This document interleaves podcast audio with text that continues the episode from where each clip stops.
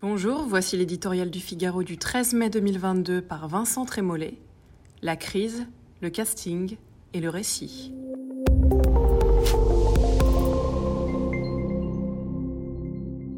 Quand nous étions enfants, le jeu du portrait, d'autres l'appellent le qui est, nous lassait assez vite. Le temps a passé, et le même ennui nous étreint à la vingtième suite de questions sur le successeur de Jean Castex. Est-ce une femme? Est-elle techno? Vient-il de la gauche? Est-il élu? La France, enfin ceux qui en France prennent part au jeu, tournent en rond. À force de souligner l'habileté machiavélique du maître des horloges ou de s'impatienter de son irrésolution, les ressources du commentaire médiatique s'épuisent. Il faut donc prendre son mal en patience et attendre.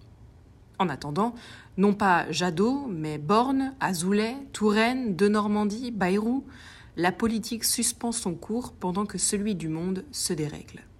La guerre s'installe pour longtemps à l'est de notre continent et l'horizon économique, favorable avant le premier tour de l'élection présidentielle, s'assombrit.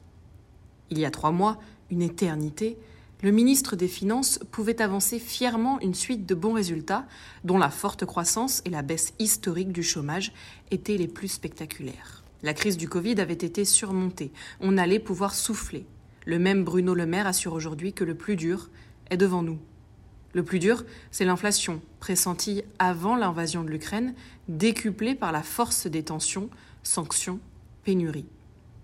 Partout, les prix augmentent, et partout, le même dilemme oppose la légitime demande d'ajustement des salaires à cette hausse et la crainte d'entretenir ainsi le mécanisme infernal que l'on veut justement combattre.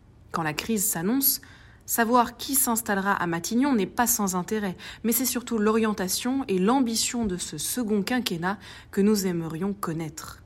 Comment, dans cet entrelac de difficultés, Emmanuel Macron compte-t-il gouverner un pays fracturé, défiant, autant que fatigué? En l'absence de bons scénarios, le casting le plus ingénieux n'a jamais fait un bon film.